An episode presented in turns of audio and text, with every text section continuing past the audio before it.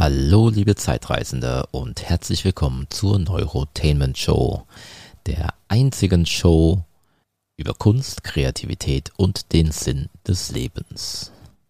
Auch diesmal gibt es wieder keinen Jingle vorweg, sondern wir fangen einfach direkt an. Und zwar mit einem fliegenden Gast. Mir virtuell gegenüber sitzt Judith Spörl, die, soweit ich von ihr weiß, gleichzeitig Fluglotsin und Kinderbuchautorin ist. Und mich würde jetzt mal interessieren, was kam als erstes? Die Leidenschaft fürs Fliegen oder fürs Schreiben? Und da höre ich einen Hund im Hintergrund. Kam vielleicht die Leidenschaft für den Hund zuerst?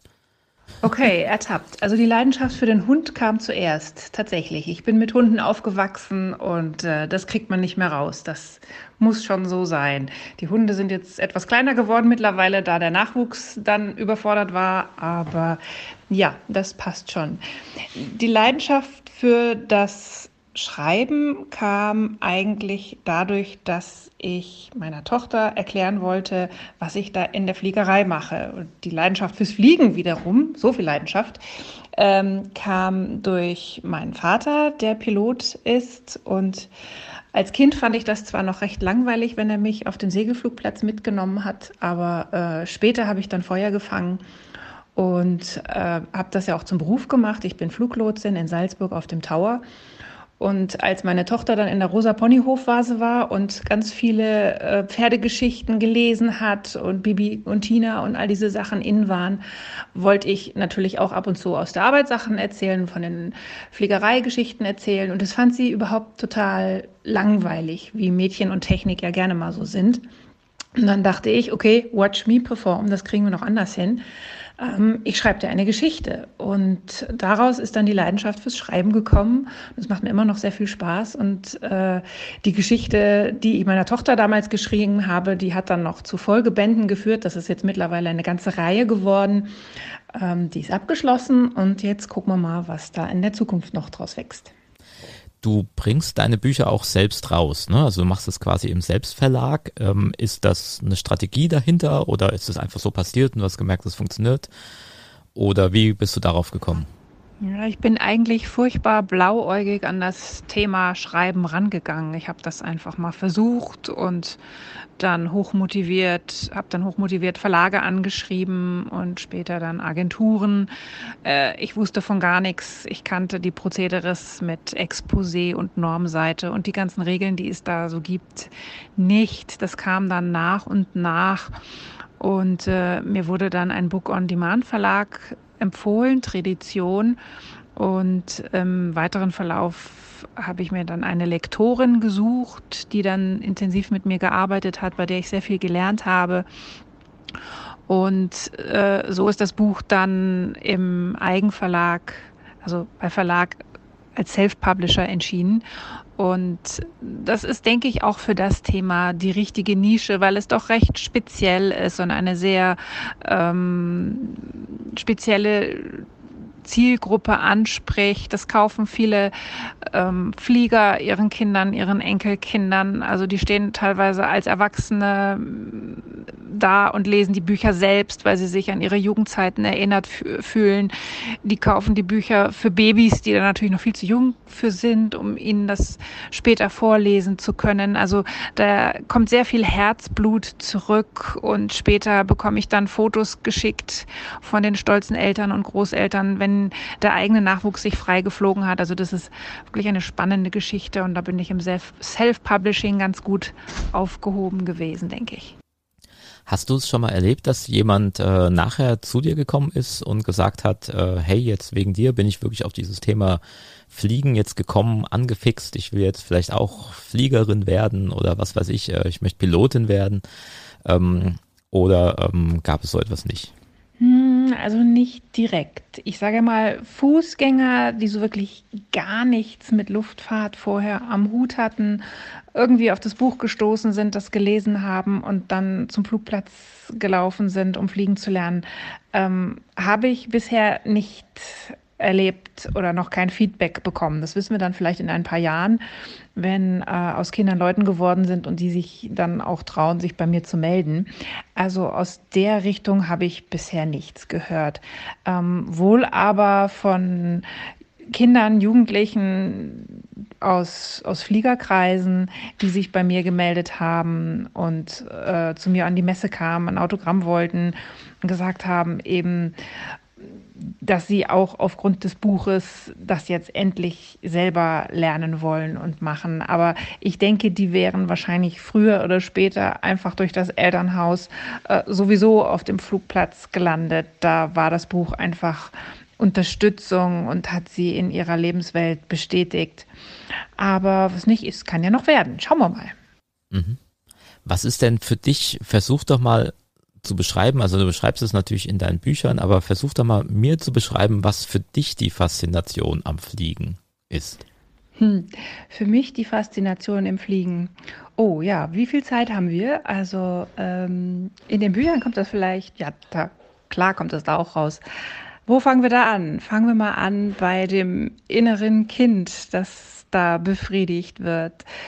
Warum setzt sich ein kleines Kind auf ein Bobbycar? Warum fahren wir mit Schlitten die Berge runter oder sausen mit Fahrrädern, Motorrädern, Skiern durch die Gegend? Ähm, ich glaube, das ist uns einfach gegeben. Der Mensch hat sich schon immer begeistern können, wenn er sich auf irgendwas draufgeschmissen hat, sei es das Pferd äh, und ist da durch die Gegend geritten. Es macht einfach eine Mordsgaudi. Es macht total Spaß, wenn man da dieses Kribbeln spürt, das Vibrieren, wenn man in den Sitz gedrückt wird und äh, um die Ecken saust. Also im Himmel hat man ja dann auch noch den Vorteil, dass man sich da nicht wehtun kann erstmal. Man fällt nicht hin. Man kann sich da also wirklich dreidimensional austoben äh, wie Achterbahnfahren, das ist total cool. Das macht irrsinnig viel Spaß. Und als nächstes kommt dann die Herausforderung dazu, der kleine sportliche Ehrgeiz. Man muss ja auch irgendwie sicher wieder runterkommen. Klar, die Beherrschung des Geräts. Das ist das nächste. Dann ähm, der Perspektivwechsel. Man kennt das, wenn man in, warum fahren wir im Urlaub ans Meer oder auf die Berge, weil einfach diese Weite, diese Größe ähm, unheimlich erholsam sind. Man, man bekommt Abstand zu den Dingen, man erkennt, wie klein und nichtig die eigenen Probleme sind, äh, so wie in dem berühmten Lied von Reinhard May. Ähm, es ist einfach diese Demut, wenn man von, von ganz weit oben auf diese riesige Welt schaut mit einem unendlichen Horizont und das genießen kann, diesen Augenblick und diese Aussicht, das, das ist auch unheimlich romantisch, also je nach Tageszeit und Wetter natürlich. Ähm, es, ist so eine Faszination, wenn man, wenn man da sitzt und das erleben darf und ein Geschenk, dass das tatsächlich geht, weil mein, der Mensch ist nicht gemacht per se zum Fliegen und da sitzt man dann in so einer kleinen Seifenkiste mit ein bisschen äh, Blech oder Plastik um sich drum herum und darf sich das da einen Kilometer weiter Höhe anschauen das, das ist wirklich was ganz Besonderes und das möchte ich in meinen Büchern so ein bisschen beschreiben, weil es wundert mich eigentlich, dass da nicht noch viel, viel mehr los ist und dass noch viel mehr Menschen genießen möchten. Mhm. Ist das auch da oben, wenn du da so fliegst, quasi so eine Art Kraftplatz? Also kommen da auch deine Ideen her? Fürs nächste Buch zum Beispiel? Jein, also ähm, für die Lena-Reihe war das natürlich sicher Inspiration. Es geht ja in der Lena-Reihe um das Segelfliegen. Ähm, ansonsten kommen die Ideen zu den Büchern viel mehr aus dem Alltag mit Kindern. Ähm, meine Tochter ist da ganz stark Inspiration, der Alltag, was man so erlebt der Austausch auch mit anderen Autoren ganz stark jetzt geprägt natürlich durch die Kinderbuchmanufaktur, die sich letztes Jahr im April gegründet hat, wo ich Mitglied bin. Ähm, da merkt man erst, warum man sowas eigentlich macht. Denn jeder hat seine Geschichte und wenn man Nachwuchs hat, möchte man natürlich das, was man erlebt hat und erfahren hat, weitergeben. Besonders die tollen Dinge, die positiven Dinge möchte man im Nachwuchs weiter vermitteln. Und das war die Motivation dahinter. Und ich fliege ja nicht nur gerne, ich lese auch unheimlich gerne und liebe diese Fantasiewelten mit Kindern. Die sind da äh, noch so schön offen in ihrer Fantasie und ähm, machen so viel möglich. Und ähm, das ist das, was mich jetzt auch für folgende Projekte begleitet Also es ist vielmehr der Alltag mit Kindern, der für das Schreiben jetzt verantwortlich war. Und einfach dieses, man gibt weiter, was man erlebt hat an positiven Dingen, weil ich denke, dass die auch für andere Jugendliche toll sind. Und ähm, es geht mir immer darum, die Kinder zu fördern, beim Lesen zu fördern, in ihrer Entwicklung zu fördern, dieses vom Passiven ins Aktive zu kommen, was zu tun. Also das ganz große Thema auch von meinem nächsten Buch ist, sei der Held deiner eigenen Geschichte. Man kann so viel tun und so viel machen, wenn man sich ein bisschen raustraut. Und gerade die Fliegerei ist dann unheimlicher Pusher und gibt den Kindern sehr viel Kraft und Selbstbewusstsein mit. Also insofern ist das natürlich auch wieder Motivation und Inspiration für die Bücher, weil man da einfach sehr viel für sich lernt und an seine Grenzen geführt wird, aber doch sicher darüber hinaus wächst. Und ähm, das möchte ich weiter vermitteln. Mhm. Was kommt denn als nächstes von dir? Also was ist ein Projekt, an dem du gerade arbeitest? Wo geht's weiter mit dir?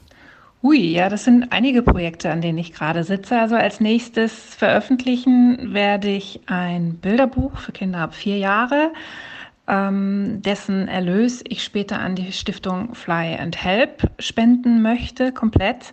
Ähm, das Buch wird heißen Immer dem Propeller nach und handelt von zwei kleinen Fliegerfreunden, einer kleinen Piper und einer kleinen Hubschrauber, Propinella und Hubi Hubert, die einmal um die Welt fliegen. Sie ist ein ganz mutiges Flugzeug und stürzt sich ins Abenteuer, egal was da kommt, was natürlich dann auch gerne mal schief geht. Und der liebe Hubi ist eher der ängstliche und vorsichtige, dafür sehr schlaue, der natürlich seine Freundin nicht im Stich lässt und sie begleitet, aber ähm, sich eigentlich nicht von sich aus getraut hätte. Am Ende ist es aber so, dass sie ohne ihn nie wieder zu Hause angekommen werden, weil er muss dann immer das Ruder rumreißen und die Situation retten, wenn irgendwas schief geht. Und sie treffen unterwegs ganz viele Kinder in den Schulen weltweit. Das ist so ein bisschen der Bezug zu der Stiftung, die weltweit Schulen bauen in Problemgebieten und dort die Leute unterstützen. Die haben schon über 500 Schulen gebaut weltweit. Und das finde ich ganz toll. Dieses Thema matcht einfach unheimlich mit meinem Motto auch beim Lesen wachsen Flügel. Ich möchte die Kinder unterstützen und das machen die auf vorbildliche Weise weltweit. Und der Rainer Meutsch, der Gründer der Stiftung, hat auch diesen gleichen Aviation Spirit wie ich, die gleiche Freude am Fliegen. Der ist dann gleich einmal um die Welt geflogen, um seine Projekte zu begutachten, sich das vor Ort anzuschauen. Und äh, Propinella und Hubi fliegen also auch so ein bisschen diese Strecke nach, erleben dabei einige Abenteuer äh, lernen ganz viele Kinder und andere fantastische Gestalten kennen, viele Flugzeuge. Ja, also ich glaube, das wird ein sehr schönes Bilderbuch für Kinder auch zum Ausmalen mit der Weltkarte und ähm, das ist so das Nächste. Ein bisschen langfristiger arbeite ich an einem Buch, das gar nichts mit Fliegen zu tun hat. Da geht es um die Kinderbuchmanufaktur, die Inspiration war. Da geht es um den Marsling Pomsey, der einem Plakat entschlüpft ist und dringend eine Geschichte braucht, weil sonst löst er sich wieder auf. Und wo könnte man besser aufgehoben sein als in einer Kinderbuchmanufaktur, um eine Geschichte geschrieben zu bekommen? Letzten Endes ist das natürlich doch nicht so einfach, wie er sich das vorstellt. Und davon handelt diese Geschichte. Und last but not least wachsen meine Geschichten ja mit meiner Tochter, die jetzt ein Teenager ist. Und ähm, da habe ich einen ja, Jugendroman, All-Age-Roman, Drachenwandler, ein bisschen Fantasy, Urban Fantasy, Romantasy ist das Ganze. Eine Drachenwandlerin, also die nicht weiß, wie ihr geschieht, sie verwandelt sich in einen Drachen. Ihr Freund ist ein Pilot und äh, durch einen mysteriösen Drohnenangriff fallen sie später durch die Zeit und landen 1929 in Los Angeles bei dem legendären Powder Puff Derby, dem ersten Luftfahrtrennen für Frauen in der Geschichte. Es geht mir natürlich auch immer darum, die Mädchen so ein bisschen aus der Reserve zu locken für technische Themen, vielleicht so ein bisschen hinterrücks zu begeistern. Es ist keine Hexerei, die MINT-Themen sind ja immer nicht so beliebt. Aber ich denke, in ein bisschen Zeitreise, Fantasy verpackt, ist es dann gar nicht mehr so unspannend. Und ähm, ja, das ist so das, was mir unter den Nägeln brennt.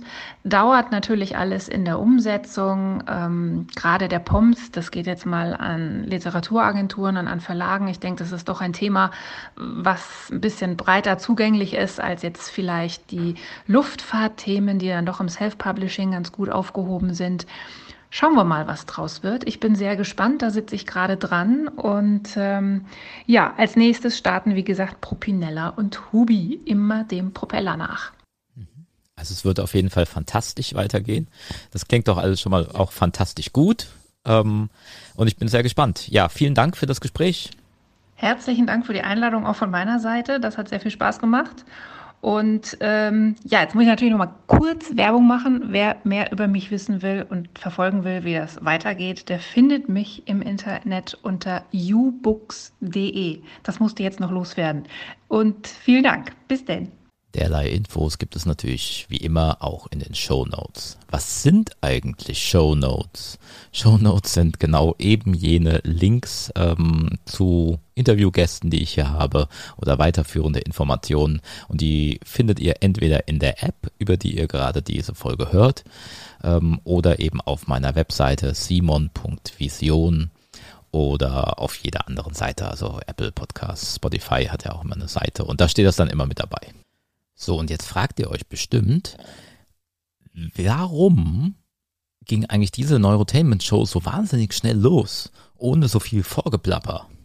Und die Antwort ist, ähm, weil ich Feedback bekommen habe, dass ich das doch bitte sein lassen soll. Also ähm, lernen wir daraus jetzt zwei Dinge. A, wir machen jetzt einen Deal. Und zwar, ich erzähle euch einfach nicht mehr, dass ihr doch mal für die Neurotainment Show ähm, irgendwie einen Like dalassen könnt, äh, das bewerten könnt in der Podcast-App, wo ihr das jetzt gerade hört, oder auch mal einen Kommentar oder was weiß ich, fünf Sterne, was auch immer da so alles möglich ist. Ich erzähle euch das einfach jetzt nicht mehr jedes Mal und dafür im Gegenzug macht ihr das jetzt einfach mal. Ja, und zwar mal wirklich. Okay, vielen Dank dafür. Und ähm, zum Thema Feedback. Jeder kann mir hier Feedback geben. Man kann mich erreichen ähm, über meine Webseite. Da steht auch nochmal meine E-Mail-Adresse und da gibt es überhaupt alle Infos auch zu diesem Podcast, auch wo ihr ihn vielleicht sonst noch so überall hören könnt, auf www.simon.vision. Und Feedback gibt es natürlich auf verschiedene Arten und Weisen und so ein bisschen was äh, will ich euch jetzt einfach mal vorspielen. Und zwar äh, bin ich auch öfters selbst zu Gast in anderen Sendungen und wenn ich dann wiederum äh, da zu Gast bin, dann wird auch mal was erzählt. Und ähm, irgendwie will ich jetzt gar nicht äh, so wahnsinnig viel darüber ähm, verlieren und jetzt einfach mal äh, zwei oder drei kleine Beispiele daraus vorspielen. Den Link zum im wahrsten Sinne kunstvollen Neurotainment Podcast von Andreas Simon mit allerhand amüsantem und experimentellem aus Kunst und Literatur stelle ich Ihnen in die Show Notes unter www.zukunftsinstitut.de slash podcast. Eine Vorwarnung sei allerdings noch ausgesprochen, drehen Sie die Lautstärke vor den Podshows von Andreas Simon nicht ganz nach oben. Im Neurotainment Podcast fallen mitunter seltsame Wesen aus fremden Galaxien ein und machen einen ziemlichen Rabatz. Hallo und herzlich willkommen bei der Podparade. Auch unter den Podcastern gibt es natürlich mutigere und weniger mutige Exemplare. Ich muss gestehen, ich gehöre eher zu den Feiglingen, aber mein lieber Kollege Andreas Simon gehört eindeutig zu den Helden der Szene, denn er hat sich in seiner 15. Folge des Neurotainment Podcasts in die Höhle des Löwen gewagt und zwar zum Blutabnehmen. Und das klang dann so. Ich, ich spende mit links, das klingt ja auch gut. Okay. Das hört sich gut an. Ähm, ne? Dann machen wir das doch. Jetzt ist es still geworden. Jetzt leiden sie erstmal. Kommen Sie denn ja jetzt regelmäßig zu uns hierher? Das ist jetzt eine Fangfrage, ne? Das war's schon.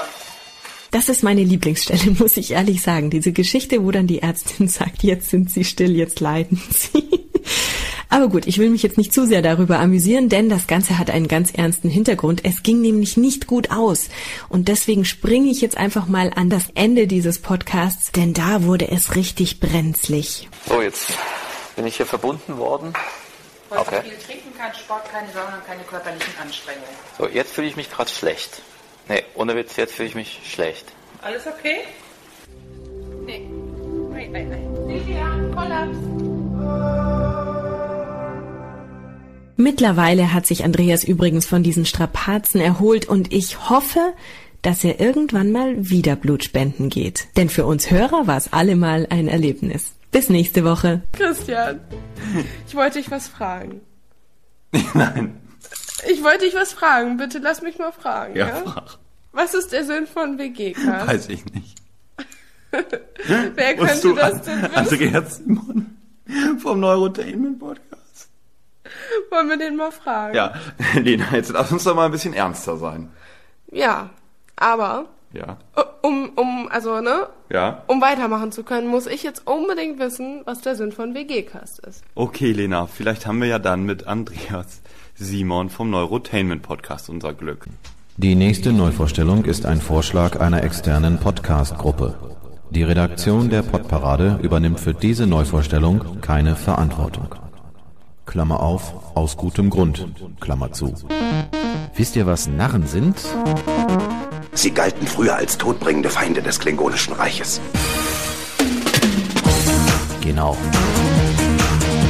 Und jetzt ahnt ihr sicherlich schon, was kommt. Die Podparade hat eine neue Nummer 1. Von den Närrinnen und Nahalesen höchstwahrscheinlich dorthin gehieft. Es ist wahr, unser Toni hat ihn gehalten. Ach nee, das war was anderes. ja, meine Damen und Herren, derjenige, der das Ganze vorgeschlagen hat, der Macher vom Neurotainment Podcast, der hat schon gesagt, wir werden jetzt das Niveau in der Podparade ganz gefährlich senken. Und er hat recht behalten. Ich bin ja mal gespannt, was nächste Woche los ist, wo dann der Song steht. Denn bedenkt, nächste Woche ist kein Karneval mehr und am Aschermittwoch ist alles vorbei. Bis Donnerstagmittag 12 Uhr könnt ihr wählen. Und wählt, wie ihr noch nie gewählt habt, wählt gut. Langer Rede, kurzer Sinn. Hier kommt unsere neue Nummer 1. Einen imaginären Hallermarsch für den Titi Wippi-Mann und seinem intellektuell fordernden Titi Wippi-Song. Number one.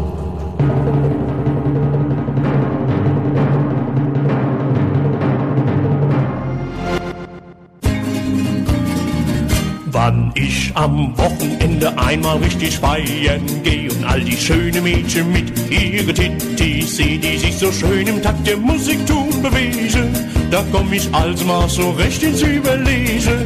Da stimm ich immer wieder gern mal Liedchen an. Ich bin der Titti Wippi Wippi Titti Mann. Und äh, diese Nase, liebe Freunde der fröhlichen Marktbearbeitung, die kommt natürlich jetzt nicht äh, durch den Fasching, das heißt durch die letzten zwei Tage. Wir haben jetzt Mittwochabend und gestern Abend konnte ich es mir natürlich nicht verkneifen, trotz der inzwischen heiß laufenden Projekte hier doch nochmal einen Versuch zu starten, hier um die Ecke ins Eat the Rich zu gehen und so ein bisschen äh, mit den Kehr auszufeiern. Und was hört man da? Ich bin der Titti Wippi Wippi Titti Mann. Ich bin der Titti Wippi Wippi Titti Mann. Ich bin der Titti Wippi Wippi Titti Mann. Ich bin der Titti Wippi Also da ging's da ging's natürlich zu wie Kanone. Äh, mitunter habe ich dann auch die Girls von Girls in the City wieder getroffen. Norman, ist eigentlich Fasching vorbei? Anscheinend noch nicht. War eigentlich der nächste Titel nicht als Fasching-Überraschung gedacht? Tja, eigentlich schon, aber naja.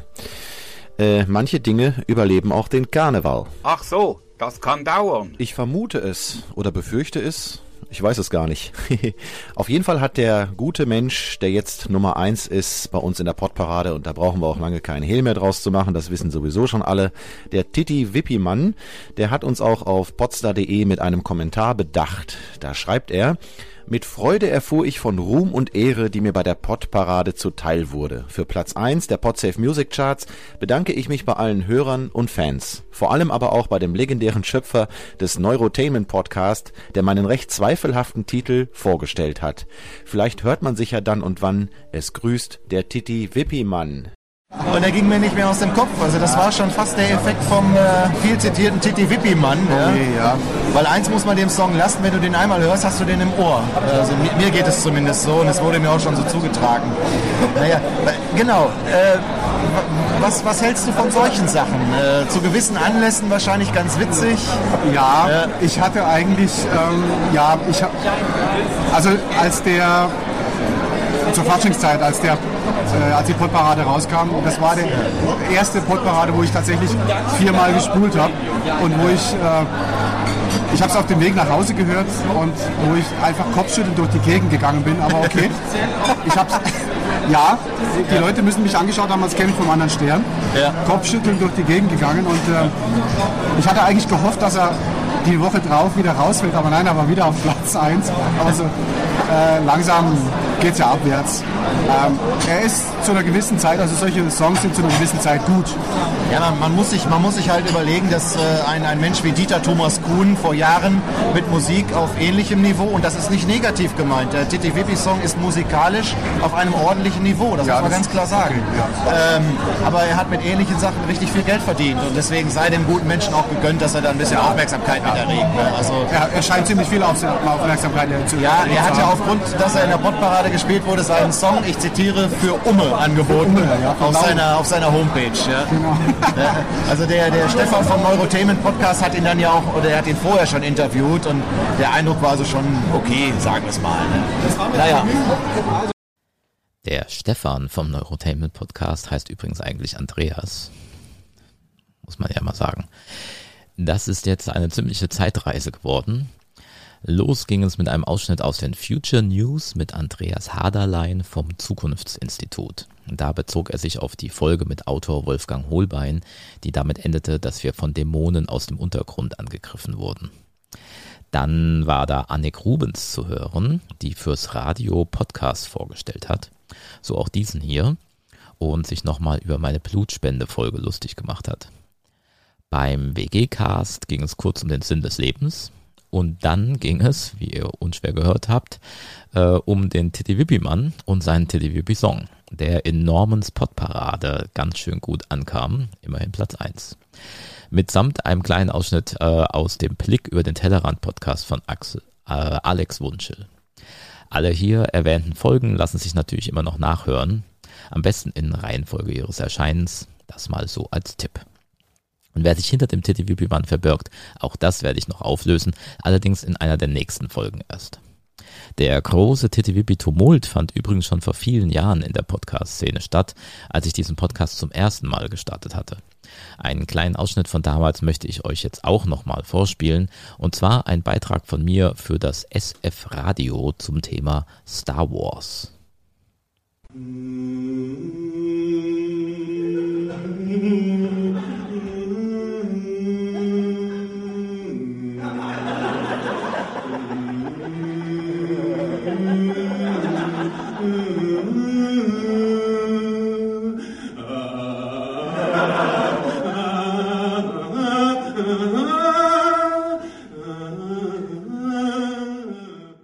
Also, mein Thema soll sein One Man Star Wars. Das ist das, was wir am Anfang schon ganz kurz eben gehört haben. Ähm, es handelt sich um eine Show, bei der ein Schauspieler, ein einzelner Mann, vollkommen alleine alle sechs Folgen Star Wars durchspielt. Und das Ganze wohl innerhalb von einer Stunde, wenn ich das hier richtig gelesen habe. Ich spiele jetzt mal rein akustisch hier den Anfang dieser Sendung an. Da kann man sich vielleicht schon ungefähr vorstellen, wie das da läuft. Witzig ist natürlich noch das Ganze zu sehen, vor allem immer wenn Prinzessin Leia spielt, fässt er sich mit den Händen so an die Ohren als Symbol für ihre doch recht gewöhnungsbedürftige Frisur in Episode 4. Also ich halte jetzt die Klappe und spiele einfach mal den Anfang von Star Wars 4, eine neue Hoffnung in der One-Man Star Wars Show. A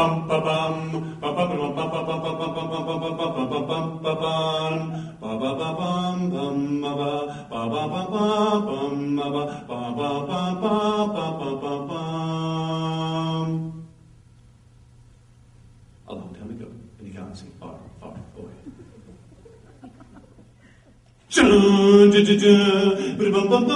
Star Wars. Star Wars. There go the yellow words describing the plot of the entire movie before it's begun. Thanks a lot, you jerks. This is madness.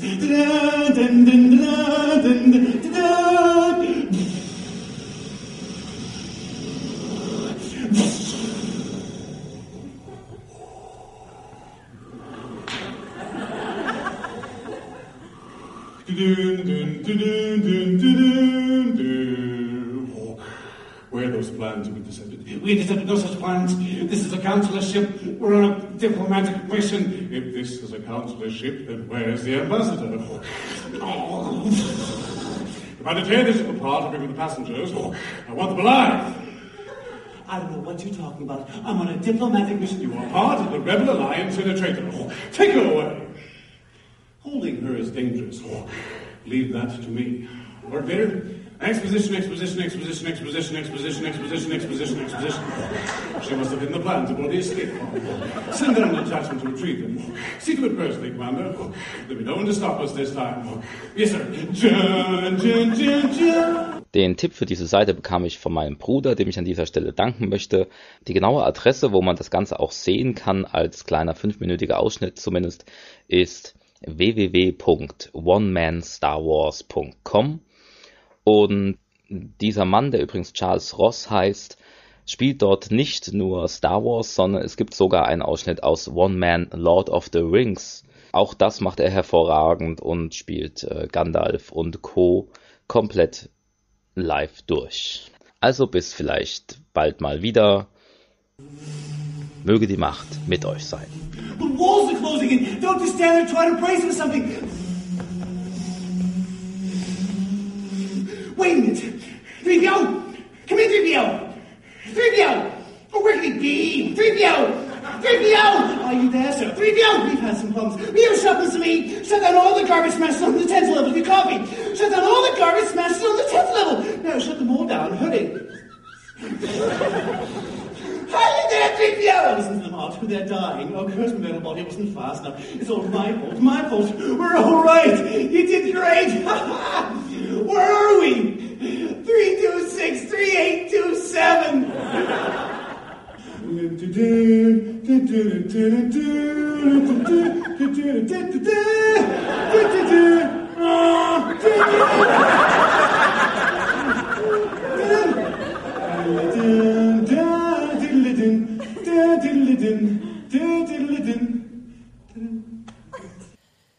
Das war's mit der heutigen Zeitreise durch die erste Reinkarnation der Neurotainment Show. Und man merkt ja auch, dass es wirklich eine Zeitreise war, weil ja auch da von sechs Folgen äh, Star Wars die Rede war. Äh, mittlerweile gibt's dann doch den einen oder anderen Film mehr.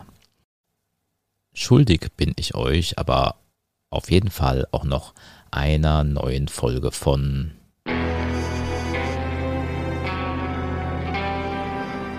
James Bond Filme, die keine sind.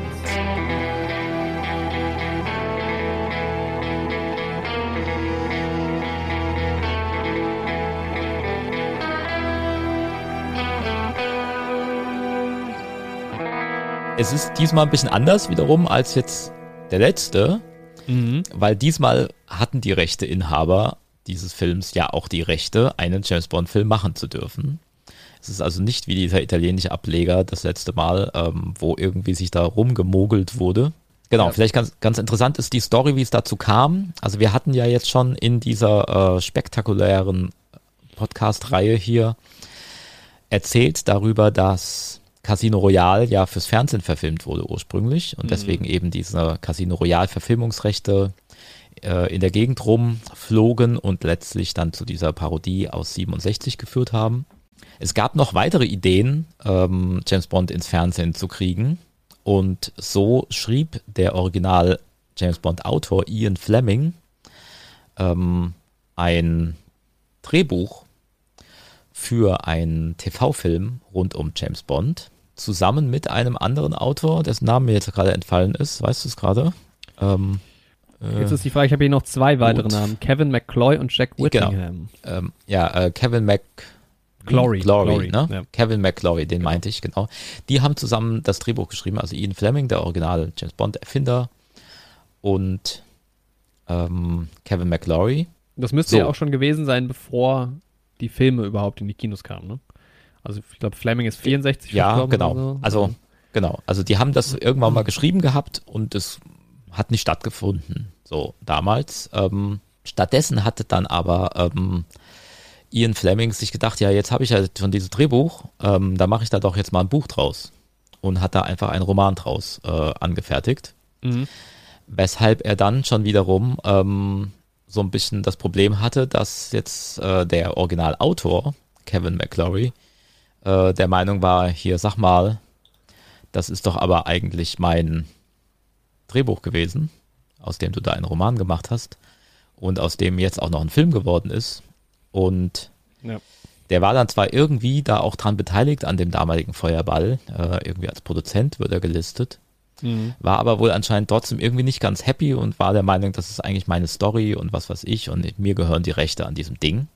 Und da hat er letztendlich eingeklagt, dass er diese Geschichte noch einmal verfilmen darf. Hm.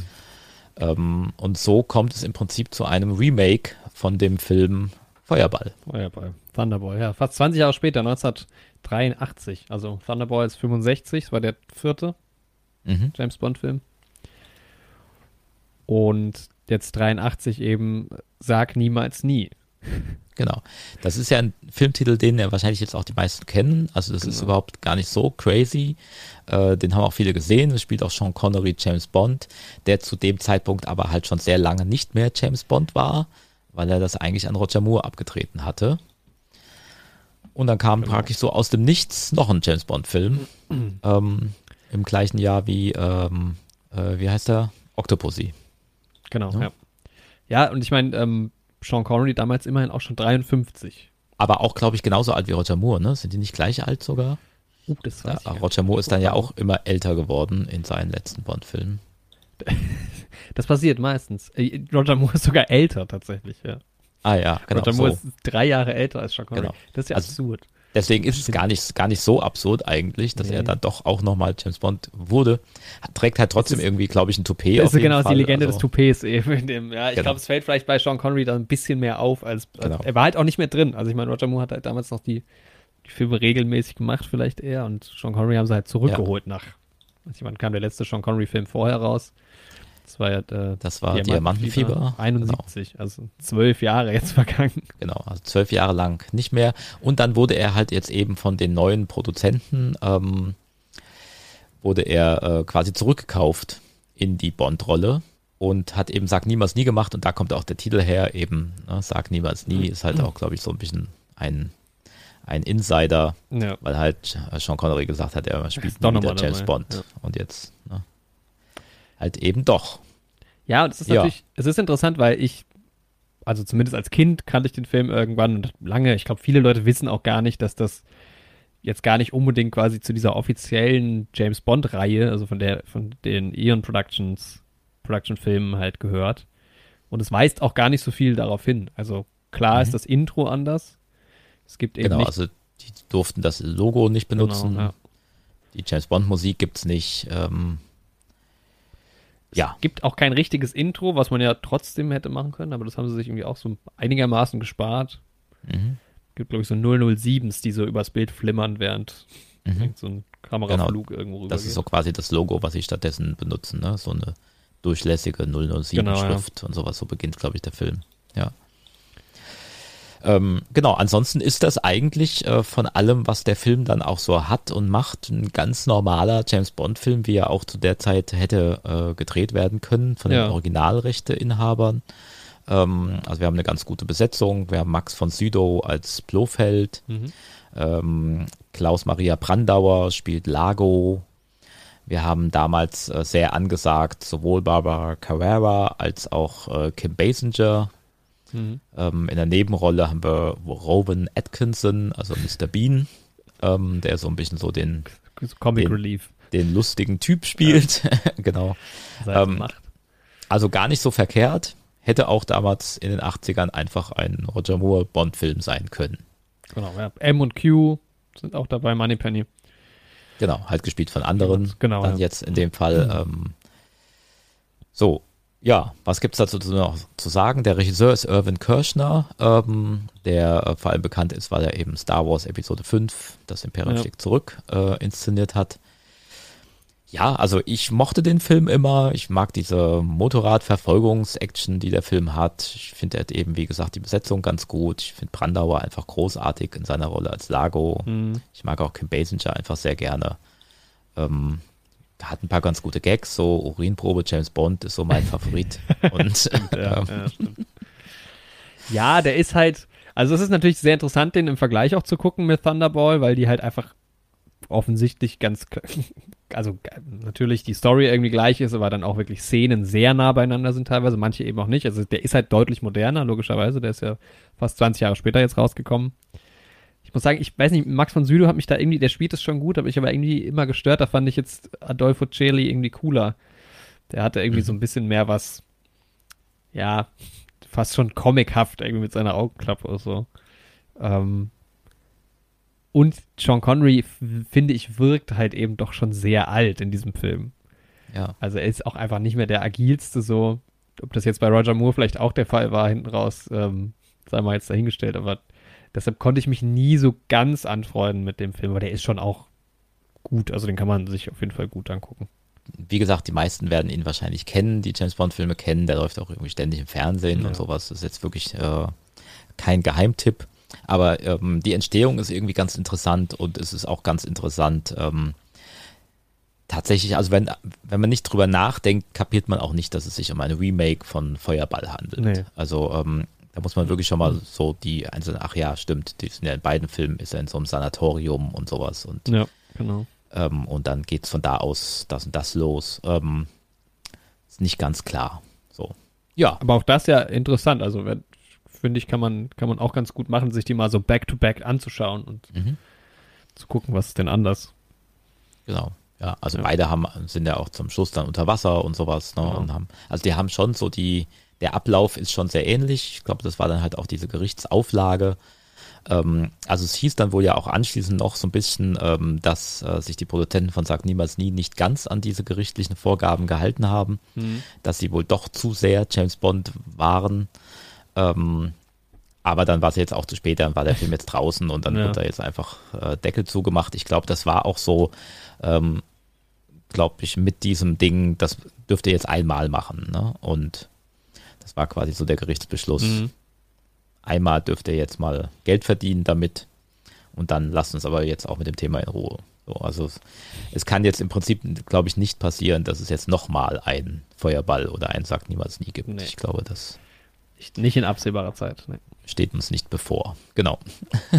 ähm, ja, und die Originalrechteinhaber haben ja auch gar kein Interesse daran, weil die haben ja die Rechte an Feuerball, den haben sie ja schon gemacht. Genau. Also deswegen, warum sollten sie den jetzt auch nochmal machen wollen? Können sie jetzt auch Dr. No nochmal neu verfilmen oder sowas. die Musik fand ich immer ganz cool. Never Say Never Again mhm. ist der Titelsong, äh, so wie der Film ja auch einfach heißt.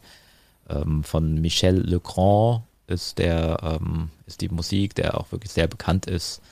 Äh, mehrfacher Oscar-Gewinner und sowas. Äh, Les Miserables und so ein Krams ist von ihm. Ähm, also auch keine, keine Nullnummer. Keine Doppel-Nullnummer. Keine Doppel-Nullnummer an dieser Stelle. Ja, dann was, was dazu zu sagen gibt in unserer schönen Reihe. James Bond Filme, die keine sind.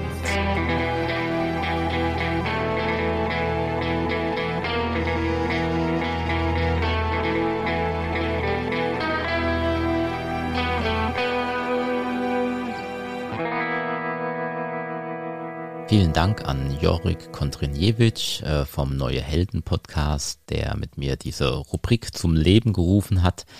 Damit geht diese Rubrik allerdings jetzt auch dem Ende zu. Das war unsere vorerst letzte Folge von James Bond Filme, die keine sind. Ich hoffe, das war okay. Das war auf jeden Fall mal was anderes. Und wir haben auch noch so ein paar andere Filme in petto. Weitere James Bond Filme, die keine sind. Ich könnte mir auch eine Reihe Star Wars Filme, die keine sind, vorstellen. Oder ein bisschen was anderes. Auch gerne dazu Feedback. Diese Folge möchte ich jetzt gerne schließen mit etwas Musik. Ihr wisst ja, dass ich immer aufhöre mit dem Satz, die Zukunft ist frei.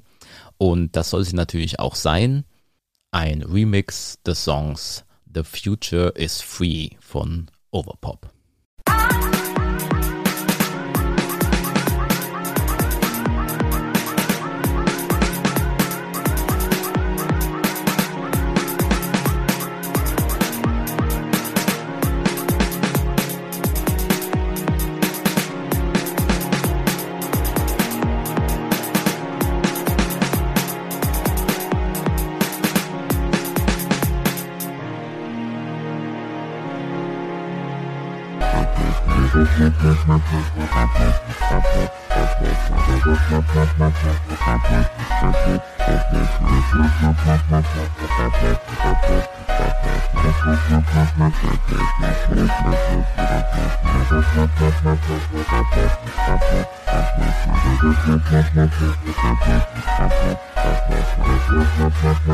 Oh, oh,